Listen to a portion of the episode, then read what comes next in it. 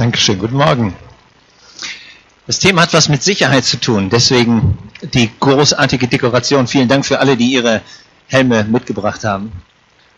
Ich hoffe, dass ihr sie zu Hause nicht noch braucht, aber ich fand es einfach schön, so ein Bild zu, zu nutzen, Sicherheit. Ähm, weiß nicht genau, wie es euch so geht.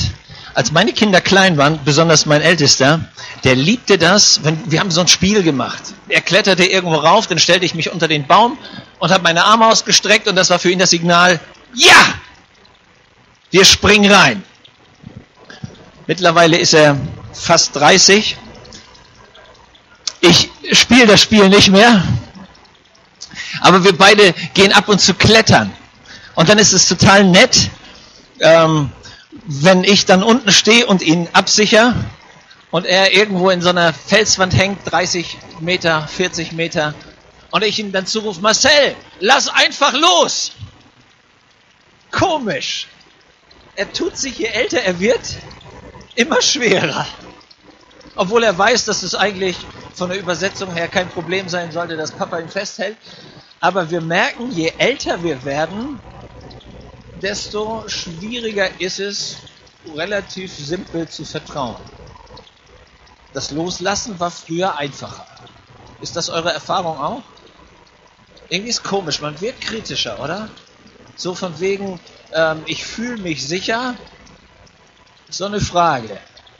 Ja. Ich weiß, ich bin über viele Jahre Pfadfinder äh, gewesen und wenn wir dann nachts unterwegs waren und die Jungs haben so eine Mutprobe gemacht, ähm, so im, im dunklen Wald, nachts um eins, du hörst alle möglichen komischen Geräusche und dann gab's so ein Spielchen, da waren so Knicklichter immer im Abstand von vielleicht 20 Metern und du musstest dann durch diesen dunklen Wald, bis irgendwann am Ende dann der Leiter wieder da stand und du die Mutprobe bestanden hattest. Ich kann dir sagen, wenn du so ein Alter von 9, 10, 11 Jahre hast, und du hörst alle möglichen Geschichten und am Lagerfeuer haben sie noch vorher erzählt, dass es da Wildschweine gibt im Wald und so, dann merkst du plötzlich, wie das mit der Sicherheit so eine Sache ist. Und dann erlebst du plötzlich als Leiter, wie so elf, zwölfjährige Jungs kommen und plötzlich deine Hand nehmen. Und du denkst, was willst du von mir? Ja, Matthias, ich weiß auch nicht genau, aber es wäre schön, wenn du mich festhalten würdest. Und wir merken, hey, wenn es richtig hart auf hart kommt, dann freuen wir uns plötzlich, wenn jemand da ist und uns Sicherheit gibt, oder? Weiß einer, worüber ich rede? Ich war mit meinem Freund Friedrich unterwegs. Das war so meine erste Kiste, als ich äh, Pastor in Ausbildung war. Der hatte so einen Berliner Doppeldecker.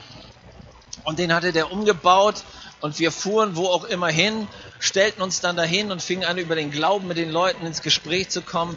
Und ich vergesse es nie mehr. Wir waren in Dortmund und wir standen auf einem großartigen Platz und es war wirklich eine reichliche Frequentierung von Leuten.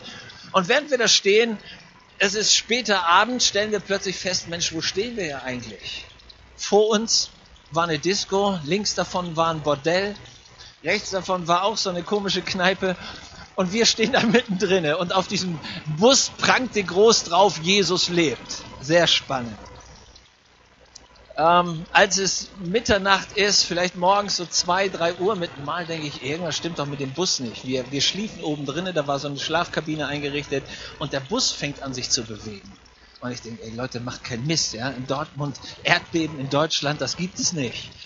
Und ran und dann sehen wir, stehen da acht besoffene Typen und versuchen den Bus umzukippen. Also wenn du da oben bist, ja, dann denkst du, Jungs, macht jetzt hier keinen Scheiß, sonst kann das richtig gefährlich werden. Und die Typen waren dabei und, äh, Alter, wenn ich dich da raushole, ich hau dir aufs Maul. Und du denkst dir, ja, super, vielen Dank, ja. Jungs, habt ihr irgendwie keine anderen Hobbys? Und, und du fängst an dir Sorgen zu machen. Und mein Freund Friedrich hatte schon den großen Schraubenschlüssel in der Hand. Sag, Matthias, wenn sie reinkommen, ja. Ich sag, mach keinen Ärger. Und wir stehen da und irgendwie haben wir gedacht, das ist irgendwie eine doofe Situation. Und sich mit acht besoffenen Typen darum zu hauen, das macht auch jetzt keinen Spaß. Und wir kamen auf die gute Idee, auf die Christen manchmal kommen, wenn es wirklich merkwürdig wird. Wir fingen an zu beten und haben gesagt, Gott, also es wäre jetzt echt ein guter Moment, wo du irgendwie eine clevere Lösung vorbeibringen könntest, ja. So, weil du bist dir gar nicht sicher, wie, wie komme ich denn jetzt auf so einer blöden Nummer raus? Und Handy hatten wir damals nicht. Und mit, mit Mal kommt von, von rechts aus so einem Seiteneingang, da war so eine Lampe, kommt ein Typ und hat so eine große Dogge neben sich.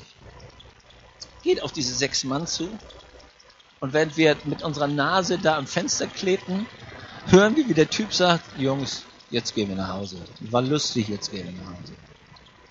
Die Typen drehen sich um und hatten plötzlich ein neues Feindbild.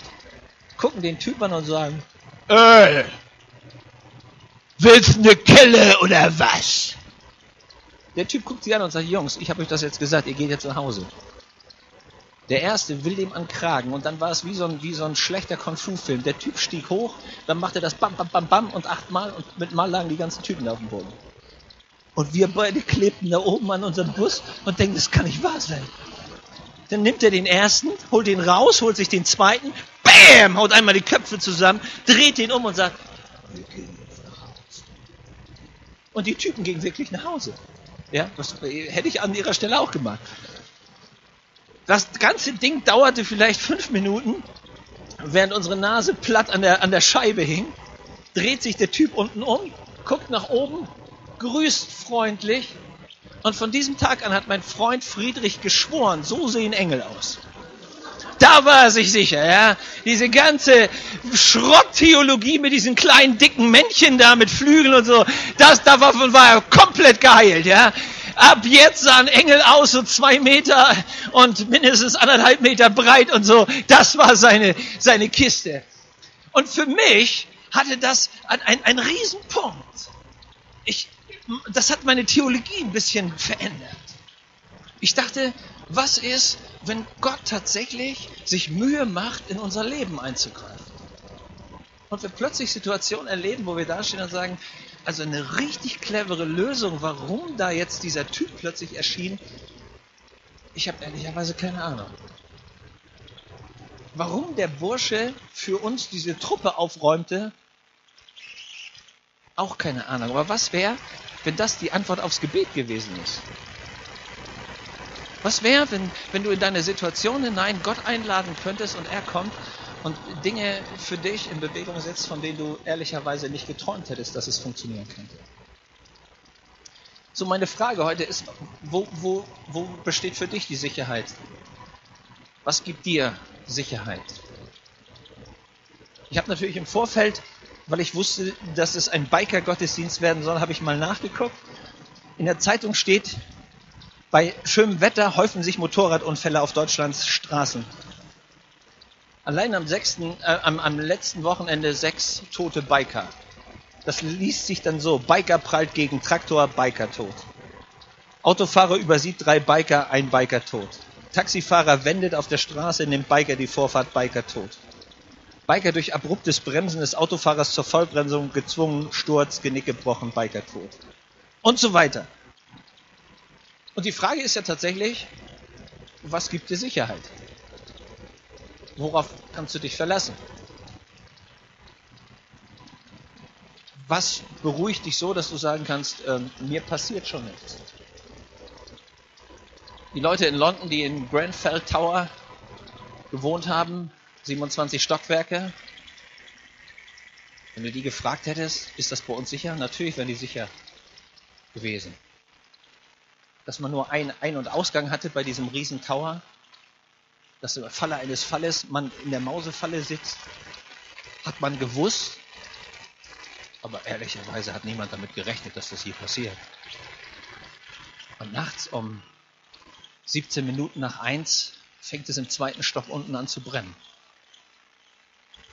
Und bevor die Leute ab der 10., 11., 12. Etage überhaupt wussten, wie es geht, brannte das ganze Ding. 79 Tote, die alle elendig gegrillt wurden. Und man kam nicht mehr raus. Hättest du einen Tag vorher gefragt, Leute, fühlt ihr euch gut und sicher in eurem Haus? Die hätten gesagt, ey, natürlich, wir haben immer super gewohnt. Und plötzlich war nichts mehr sicher. So, was gibt dir die Sicherheit für dein Leben? Was gibt dir die Sicherheit, heute heile nach Hause zu kommen nach diesem Gottesdienst? Was gibt dir Sicherheit, wirklich für die Zukunft fröhlich zu denken? Ich habe Bilder gesehen über die Nacht vom 19. auf den 20. Juli 2009 rutscht ein Doppelhaus in, in Nachterstedt in einen künstlichen See, der durch den Braunkohleabbau entstanden war. Nahezu 30 Meter rutscht dieses Haus während der Nacht in diesen See und die Leute, drei Leute, ertrinken mitten in der Nacht. Hättest du diesen Leuten jemals gesagt, Freunde, nur damit wir uns mal klar sind, ihr werdet irgendwann sterben, weil euer Haus im See versinkt und ihr werdet nachts dabei gut schlafen. Die hätten gesagt, hör mal, wie besoffen bist du denn? So bescheuert kann man doch kein Mensch denken. Niemand hätte je für möglich gehalten, dass das funktioniert. Und mit Mal rutscht der ganze Laden runter. Und die Leute liegen plötzlich im Wasser. Stell dir das mal vor, was für eine gruselige Kiste. Und die hätten Bein, Stein und Bein geschworen, dass sie bestimmt mit ihrer wunderbaren Hütte, die sie gebaut haben, sicher sind. Dass es da Risse gab, dass der Boden manchmal ein bisschen nachgab, das wussten sie alle, aber dann hatten sie das fröhlich wieder zugespachtelt, insofern war alles cool. Ehrlich, denk drüber nach, was gibt dir in deinem Leben Sicherheit? Was gibt dir das Gefühl, bei uns klappt das schon? Es gibt eine säkulare Musikgruppe, die heißt Silbermond und die hat einen coolen Song. Und dieser Song heißt, gib mir ein kleines bisschen Sicherheit. Das ist fast wie ein Gebet, wenn du das hörst. Und in der ersten Strophe heißt es, sag mir, dass dieser Ort hier sicher ist. Das ist, was man sich wünscht, wenn man heiratet, dass diese Ehe sicher ist. Dass du einen sicheren Arbeitsplatz hast. Dass du für deine Familie Sicherheit garantieren könntest. Dass du in meinem Alter, dass du weißt, es gibt eine sichere Rente. Was immer du dir wünschst, wo es Sicherheit geben sollte. Aber Leute, die ehrliche Wahrheit ist, es gibt diesen Ort nicht auf dieser Erde. Das einzig sichere auf dieser Welt ist Unsicherheit. Und die Sicherheit, die du dir vielleicht im, im Stillen wünschst, ich, ich will dir keine Illusionen rauben, aber die Wahrheit ist, du bist nicht sicher vor Krebs. Du bist nicht sicher vorm Unfall. Du bist nicht sicher davor, deinen Job zu verlieren. Wir in Deutschland sind nicht sicher davor, ob es nicht in unserem Land wieder Krieg geben könnte. Wir können für so viele Dinge nicht garantieren. Und wenn ich im Moment in die politische Landschaft schaue, dann weiß ich nicht, was die Kollegen da in Amerika sich gerade überlegen. Ich weiß nicht, was die, die Jungs in Korea sich denken, wenn sie da irgendwelche Atomwaffenversuche machen. Ich frage mich manchmal, ob die einfach nur mit dem Feuer spielen und irgendwann merken, sie haben die Lunte dummerweise doch angezündet. Und mal fliegt der Laden uns um die Ohren und wir stehen da und sagen, hey, wir hatten doch eigentlich gar nicht geplant, darin involviert zu sein. Musstest du auch nicht und steckst trotzdem drin. Deshalb die Frage heute Morgen, was gibt dir Sicherheit? Und hast du vielleicht mit dieser Illusion gelebt, ich habe alles im Griff? Dann frag dich das mal. Was hast du wirklich im Griff? Und vielleicht brauchst du doch jemanden, der dir Sicherheit vermittelt. Es gibt von diesem großartigen Kämpfer Cassius Clay gibt's eine super Story. Schwergewichtsboxweltmeister und er musste in New York einen Vertrag unterschreiben, so einen Werbevertrag. Er wohnt aber in Atlanta. Und so nimmt er das Flugzeug und sitzt in diesem Flugzeug und die Stewardess, wie das üblich ist, läuft durch die Gänge, um zu gucken, ob alle den Sicherheitsgurt angelegt haben. Und sie kommt auch zu ihm und sie sieht, er hat den Sicherheitsgurt natürlich nicht an. Und sie spricht ihn darauf an und sagt, ähm, was läuft da bei Ihnen? Und er schaut sie an und lächelt überlegen und sagt, Superman braucht keinen Sicherheitsgurt.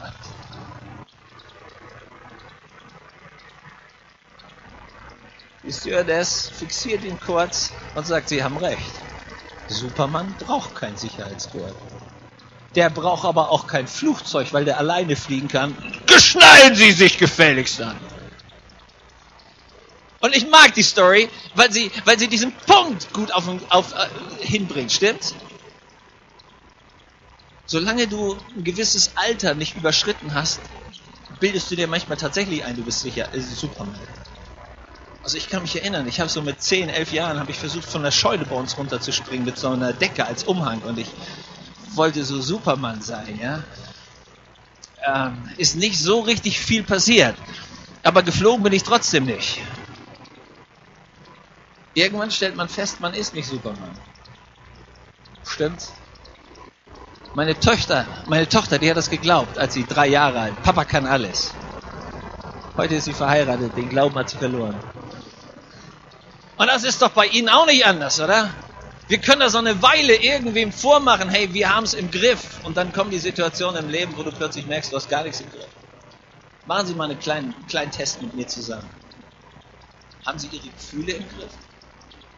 Jeden Tag hundertprozentig glücklich, völlig egal, was läuft. Da merken wir schon, da geht schon los. Also mit den Gefühlen ist schon nicht so einfach, stimmt's? Wenn Sie mal über Beziehungen nachdenken, wie viele Ihrer Beziehungen sind wirklich hundertprozentig glücklich? Dass Sie sagen können, egal mit wem ich unterwegs bin, ist echt cool. Manche Leute kriegen das noch nicht mehr in der Ehe hin. Da hat mir so ein Bibelvers geholfen, wo steht, wir sollen auch die Feinde lieben. Das hilft auch in der Ehe. Denken Sie mal drüber nach. Spannend, oder? Da merken wir, wie viel davon haben wir wirklich ernsthaft im Griff. Denken Sie über Ihre Kinder nach. Könnten Sie wirklich Ihre Hand dafür ins Feuer legen? Wenn Sie über Gesundheit nachdenken, wie viel davon haben wir wirklich im Griff? Danke. Wenn man jung ist, macht man sich über Gesundheit keine Sorgen. Kommen Sie mal in mein Alter. Dann fängt man an, darüber nachzudenken. Wenn es irgendwie so komische Zipperlein gibt und man nicht genau weiß, wo kommen die alle her. Und wenn Sie dann noch auf Geburtstagen eingeladen sind, waren Sie schon mal auf einen Geburtstag eingeladen, wenn Leute über 70 sind? Also wenn Sie davor nichts hatten, dann haben Sie garantiert was. Das ist spannend, das ist das Lieblingsthema der Leute. Ja? Und wenn der Erste anfängt und sagt, oh, ich glaube, ich habe es am Herz, ja, dann, also irgendwann spürt man alles an sich. Und denkt, Mensch, ich, ich, ich glaube, ich habe es auch. Ja? Was davon haben wir wirklich im Griff? Fragen Sie mal sich selbst, wie viel von der Zukunft habe ich im Griff? Wofür kann ich garantieren? Dann überlegen wir ganz kurz, dass irgendwann so ein Thema wie Tod auf uns wartet und wir merken, dann spätestens hört sowieso auf. Was davon haben wir im Griff? Und deswegen finde ich das total klug, darüber nachzudenken, wenn wir denn schon merken, dass wir es nicht im Griff haben und uns die Sicherheit fehlt, darüber nachzudenken, wo könnte es eine Hilfe geben, die mir tatsächlich Sicherheit vermittelt. Ich kann mich als Junge erinnern, wenn wir mit den Kumpels zusammen im Bus gewesen sind und wenn der Bus zur Zeit, wenn die Schule zu Ende ist, ist der Bus in der Regel überfüllt, weil alle Schulfreaks nach Hause müssen. Und dann gab es so ein Spiel bei uns, wenn der Bus völlig äh, überfüllt war und er sich dann in die Kurve legte, was machten wir? Wir hielten an uns, an uns selber fest und mal geguckt, ja, wie weit fliegst du im Bus? In der Hoffnung, dass ja genug andere Leute drumherum stehen, dass das nicht so schlimm werden kann. War ein tolles Spiel. Aber was wir dabei begriffen haben ist, wenn es richtig in die Kurve geht, wenn es richtig Geschwindigkeit hat und du dich an dir selber festhältst, bist du zum Fliegen verurteilt. So deswegen, wenn du schon mal in einem ordentlichen Bus mitgefahren bist, gibt es was in jedem guten Bus? Haltegriffe. Weil alle Leute eine Sache sofort verstanden haben in ihrem Leben. Wenn es richtig in die Kurve geht, wenn dein Leben richtig Geschwindigkeit aufnimmt, dann kannst du dich nicht an dir selber festhalten sondern dann bist du clever beraten, wenn du merkst, es braucht einen Haltegriff. Das, was dich hält, wenn es wirklich in die Kurve geht, ist, du brauchst eine Hilfe von außen, an der du dich festhalten kannst. In dir selber bist du nicht stark genug. Das ist das schlichte Geheimnis. Das ist für Motorradfahrer übrigens genauso. Deswegen, wenn die mit 120 in die Kurve gehen, ja, dann halten sie sich nicht in der Luft fest oder halten sich an der Lederjacke fest. Oh, coole Nummer! Dann kannst du gucken, wo sie landen, ja? Sondern die freuen sich alle, dass es da so ein paar Griffe gibt, an denen man sich festhalten kann. Leute, das ist das Geheimnis im Leben. Irgendwann entdeckt jeder von uns, dass es nicht ausreicht, sich an sich selber festzuhalten, sondern wir ganz tief in unserem Herzen uns wünschen, es gibt irgendwas, woran wir uns festhalten können. Es wäre cool, wenn es jetzt einen Haltegriff geben würde. Es wäre großartig, wenn es irgendwas gibt, was uns Sicherheit bietet. Gib mir ein kleines bisschen Sicherheit in einer Welt, in der nichts sicher scheint. Deswegen finde ich das großartig, wenn Leute in ihrem Leben irgendwann auf diesen Punkt kommen, darüber nachzudenken, ob nicht in Gott genau diese Sicherheit möglich ist, die wir eigentlich alle suchen. Und ich halte das für völlig legitim. Es wäre wär dumm und fahrlässig, nicht darüber nachzudenken. Was brauchst du, wenn deine Hoffnung vorbei ist? Cupapiao in Chile 2010 im August, haben wir alle gelesen in der Zeitung, gibt es Bergleute, die plötzlich 662 Meter unter der Erde zugeschüttet werden. Und den Männern wird schlagartig klar, die Hoffnung, dass wir uns mit Hammer und Pickel irgendwie da nach oben durch diese Tonnen von Geröll irgendwie wieder ans Licht bringen können, ist gleich. Alles, worauf wir hoffen können, ist, dass die Hilfe von oben kommt. Und tatsächlich, nach 69 Tagen, wir kennen die Story alle, hat man es geschafft, irgendwie so eine Kapsel da durchzubringen und einer nach dem anderen wieder ins Licht geholt. Den Männern war klar, unsere Chance auf Rettung, unsere Chance auf Sicherheit besteht nicht in uns selbst. Dann brauchst du dir keine Illusion. Unsere einzige Chance ist, es kommt von oben Hilfe. Wir können uns an irgendwas festhalten, was außerhalb unserer Möglichkeiten ist. Und so war es eigentlich nur folgerichtig, dass als die Männer aus dem ärztlichen Check und Dusche und was zu essen wieder vor die Kamera traten, sie alle ein rotes T-Shirt anhatten, wo hinten drauf stand, danke Gott. Ihnen war klar, dass ihre eigentliche Hilfe nicht sie selber sind. Wie ist bei dir, wenn du mit hoffnungsloser Situation zu tun hast? Dann ist spätestens der Moment gekommen, worum man nachdenken sollte. Ob Hilfe von außen kommen muss. Menschen, die mit ihrer Schuld nicht fertig werden, sitzt von einem Ehepaar, beide Apotheker, beide großartige Zukunft vor sich. Die Frau hochgradig selbstmordgefährdet. Relativ hohe Dosis von Psychopharmaka, damit sie überhaupt ihren Alltag schafft. Ich gucke die beiden Leute an und denke, was um alles in der Welt fehlt. Toller Job. Sehen gut aus. Vom Leben wirklich im besten Sinne gestreichelt. Im Gespräch stellt sich raus, dass die Frau nachts nicht schlafen sie immer wieder aufwacht und immer derselbe Traum. Immer dieselbe Angst. Und dann stellt sich raus, dass im Studium sie eine Abtreibung vorgenommen hat. Sie hört nachts das Kind schreien. Kommt auf, kommt nicht klar. Das über Jahre. Schuld, die du auf deiner Seele hast und die du nicht loskriegst und nicht weißt wie. Du merkst, es hilft dir nichts, darüber nachzudenken, deswegen bleibt die Schuld trotzdem. Was du brauchst, ist irgendwen, der in der Lage ist, dir deine Schuld zu vergeben, damit du innerlich zur Ruhe kommst und die Sicherheit wieder einsetzt. Wenn du dich mit Dingen eingelassen hast, die stärker sind als du, du merkst, es fängt an, dir Angst zu machen. Ich bin mit einem Geschäftsmann unterwegs, er sitzt eines Tages da und er sagt, Herr Pastor, ich brauche Ihre Hilfe. Ich schaue ihn an, woran bekommen Sie denn Hilfe? Er sagt, wenn ich ehrlich bin, komme ich mit meinem Saufen nicht klar. Ich gucke ihn an. Ich habe das noch gar nicht festgestellt. Er sagt, wissen Sie, man kann sich eine Weile selber belügen. Meine kleine Tochter ist gekommen. Sie hat aus diesem Spül, aus diesem Kasten, aus der Toilette, wo das Wasser normalerweise drin ist, eine Wodkaflasche gefunden. Sie hat meine Frau gefragt, was da eine Flasche drin zu suchen hat. Meine Frau hat ganz lakonisch geantwortet, frag mal Papa. Der Mann hat fast alles im Griff. 40 Angestellte. Der Laden brummt. Der merkt, er verliert permanent den Kampf gegen den Alkohol. Du merkst, es gibt Mächte in deinem Leben. Du kannst alles probieren und du kriegst es trotzdem nicht geregelt. Was du brauchst, ist irgendwie in der Stärke sitzt. Jemand, der dir eine echte Hilfe gibt, wo du mit deiner eigenen Kraft nicht weiterkommst. Und dann ist es clever, sich zu fragen, hey, wo gibt es diese Sicherheit? Vielleicht ist das der Moment, wo du anfängst, auf Gott zu suchen. Ich schaffe es nicht aus eigener Kraft. Das ist auch so ein Punkt, der uns hilft, darüber nachzudenken, wo gibt es denn Sicherheit?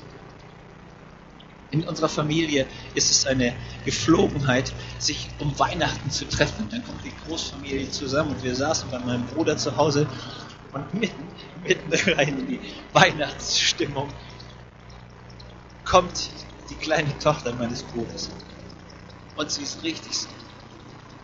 Sie guckt ihren Papa und sagt, Papa, Papa, der Danny, der hat meinen Weihnachtsmann gefressen.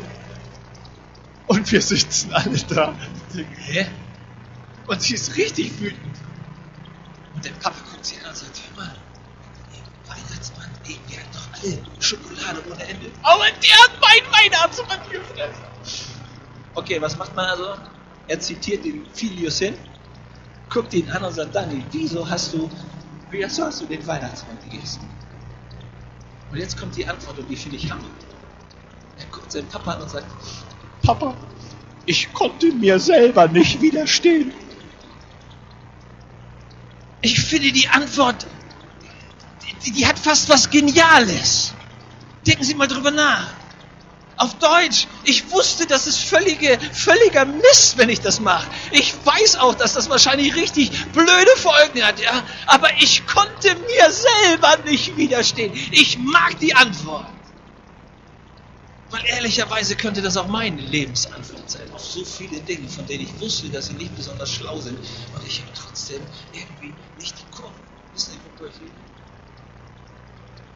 Wir würden uns wünschen, wir hätten eine innere Widerstandskraft dem, was richtig elend ist, widerstehen zu können. Aber wir kriegen es nicht gerückt. Und wir wünschen uns, es gäbe jemand, der uns eine Power geben könnte, damit wir sich selber die Betrüger Es gibt diese Situation, wo alles ausweglos ist. Wo du dir sagst, ey, wer gibt mir Sicherheit?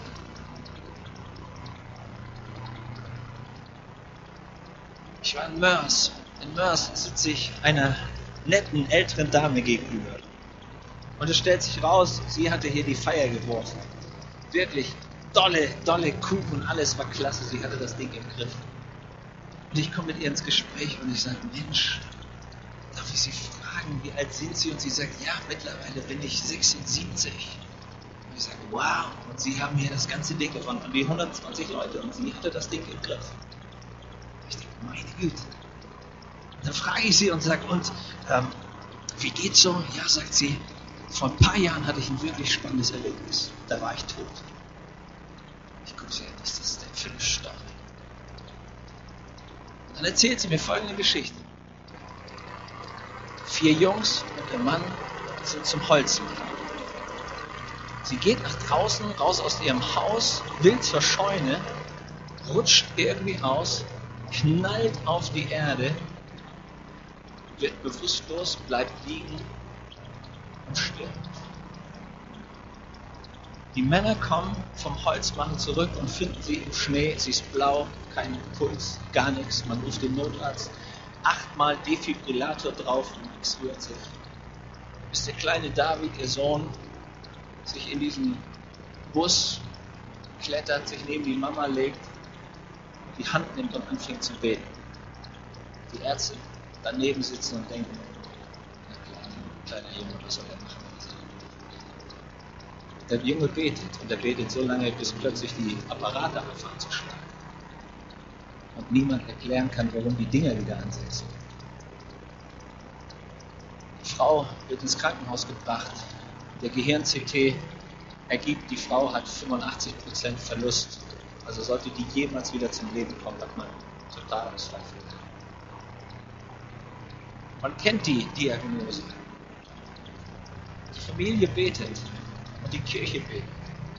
Und der kleine David nach der Schule sitzt Stunden bei seiner Mama, singt ihr alles Mögliche vor, was er gelernt hat in der Kinderstunde. Betet mit Mama. Nach vier Monaten kommt die Frau zu sich. Es braucht zwei Tage, dann kann sie ihre Familie erkennen und es braucht eine Woche und sie kann widersprechen. Aber es braucht ein Dreivierteljahr mit Therapie und die Frau ist vollständig wieder da und niemand kann mehr. Frau Schwaß in Börs, dort in den Freien Christen. Riesengeschichte. Was ist, wenn du in deinem Leben an Situationen kommst, wo dir alle Leute erzählen, es gibt keinen Weg mehr? Spätestens dann solltest du anfangen nachzudenken und dich zu fragen, ob Sicherheit nicht bei dir, sondern wirklich bei Gott liegt. Mir gefällt das. In meinem eigenen Leben darüber nachzudenken. Zu entdecken. Letztlich sind alle diese Situationen, die uns scheinbar den Boden unter den Füßen wegziehen, die Momente, wo Gott versucht, zu uns zu reden. Und uns klar macht, dass wir vielleicht unser Leben auf den Sand gebaut haben. Es gibt in der Bibel so eine nette Bibelstelle. Und wir entdecken müssen, dass es ein anderes Fundament für unser Leben gibt, nämlich in Gott. Dass das genau der Grund ist, warum Gott in Jesus Mensch geworden ist.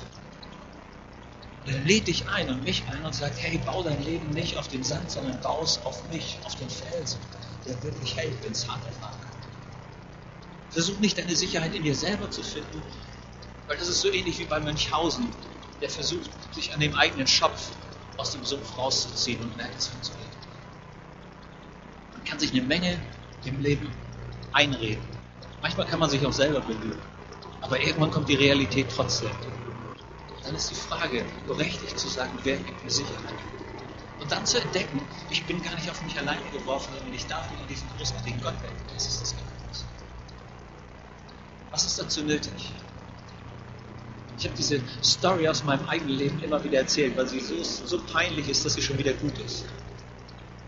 Ich war in Frankfurt zu einem Vortrag eingeladen und am Samstag war ich da und alles war gut. Und dann kam der Sonntag.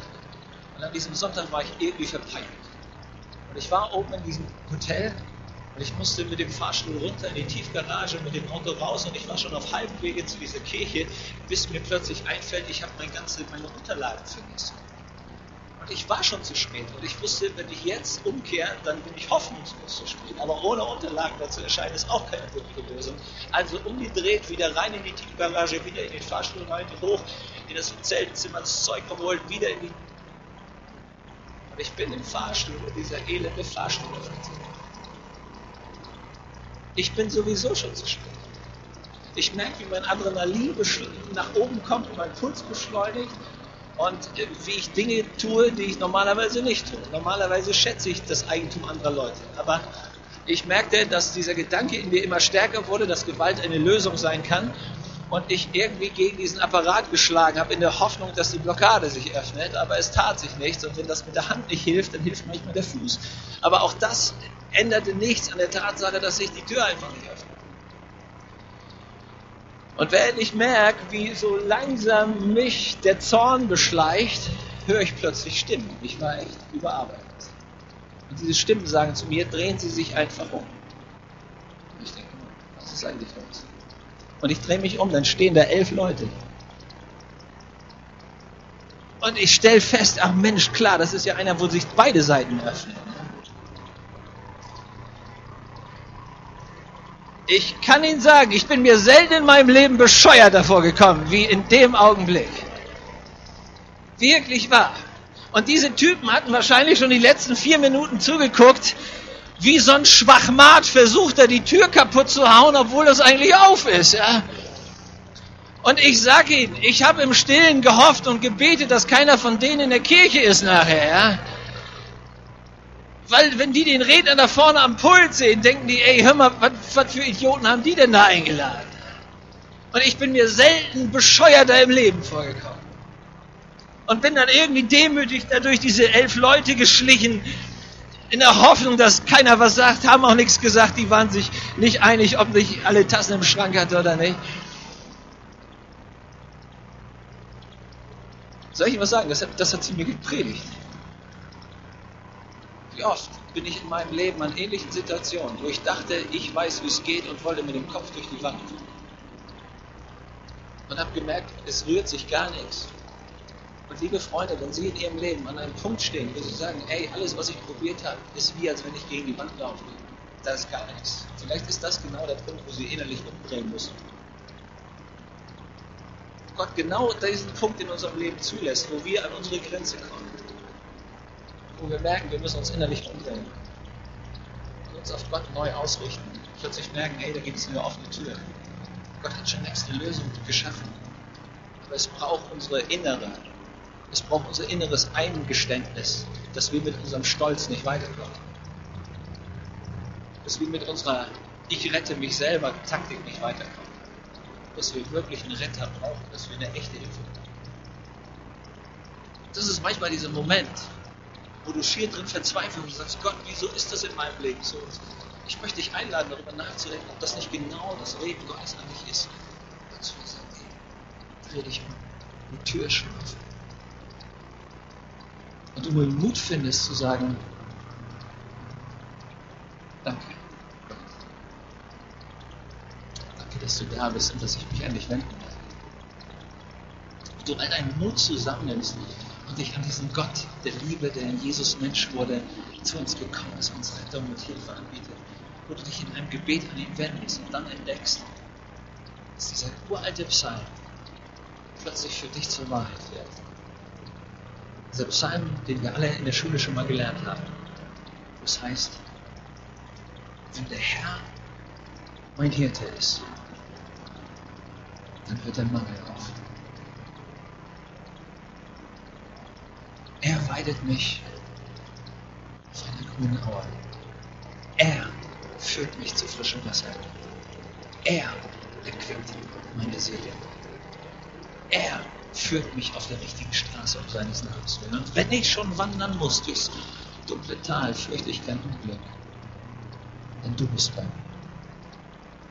Das ist der Garant von Sicherheit, den wir brauchen, dass Gott auf unserer Seite ist. Das ist dieser Moment, wo wir, wo wir Ostern verstehen, dieser Gott, der sein Leben gelassen hat, um uns zu vergeben, uns nach Hause zu bringen zu Gott, dem Vater wo sich Gott an unsere Seite stellt. Wir merken, die Angst hört auf, weil wenn Gott mit uns ist, wer und was kann gegen uns stehen. Wo es dann endet, Güte und Barmherzigkeit werden mir folgen mein Leben lang. Und ich werde bleiben im Haus des Herrn für immer. Dann gibt es nicht nur eine Perspektive für dieses Leben hier auf der Erde, sondern dann merke ich, verliert die Angst vor dem Tod ihre Macht ich habe ein Zuhause, auf das ich zugehen kann. Das selbst der Himmel auf mich wartet. Das ist die Sicherheit, die wir brauchen. Das ist der Grund, warum es so gut ist, seine Sicherheit nicht in sich selber zu suchen, sondern dieses Geschenk der Liebe und der Sicherheit in Gott zu finden. Und ich möchte dich einladen, so mit mir zu beten heute Morgen. Und vielleicht betest du das zum ersten Mal. Und zu sagen, Gott, ich entdecke so viel Unsicherheit in meinem Leben. Ich entdecke so viel Angst. Und ich merke, ich bleibe immer noch bei mir und versuche alles mit eigener Kraft zu machen. Aber ich entdecke, ich entdecke, dass du gekommen bist, um mich genau in dieser Situation abzuholen und mir deine Liebe, deine Vergebung, deine Sicherheit anzubieten. Und ich möchte diese, dieses Geschenk annehmen. Will meinen Stolz runterschlucken und dir sagen, ich brauche dich braucht deine Hilfe. Dann lade ich dich ein, bete doch mit mir zusammen. Schließe einfach deine Augen, versuche ein bisschen bei dir selber zu sein und zu sagen, Gott, ich komme jetzt so zu dir.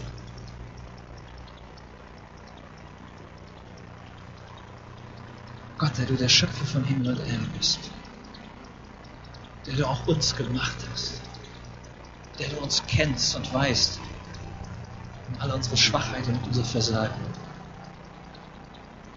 Danke, dass du uns nicht alleine gelassen hast, sondern dass du uns deinen Sohn Jesus geschickt hast. Jesus, danke, dass du Mensch wurdest, für uns verständlich wurdest, uns deine Liebe offenbart hast. Danke für dieses Geschenk der Vergebung an diesem Kreuz. Danke für Auferstehung und dieses neue Leben. Danke für die Chance, dass wir Menschen zu dir kommen dürfen. Danke, dass wir nicht in unserer Angst und in unserer Schwachheit alleine sind, sondern dass du uns deine Liebe und dein Nahesein anbietest. Danke für dein Versprechen, bei uns bleiben zu wollen bis zum Ende der Zeit. Danke, dass du mit uns gehst und wir merken, selbst im dunklen Tal sind wir nicht alleine. Danke, dass selbst der Tod seine Macht verliert, wenn du bei uns bist. Danke, dass wir unsere kleine Hand in deine große göttliche Hand legen dürfen. Mit dem Vertrauen, dass du uns festhältst. Vater, danke für diese tiefe Gewissheit in unserem Herzen, dass uns nichts aus deiner Hand reißen kann. Sondern du bist treu und du stehst zu uns und du liebst uns. Danke, dass wir das ganz neu erfassen und begreifen und auch für unser Leben nutzbar machen dürfen. Ich will dir danken dafür, dass wir Ja sagen, weil du zu uns Ja gesagt.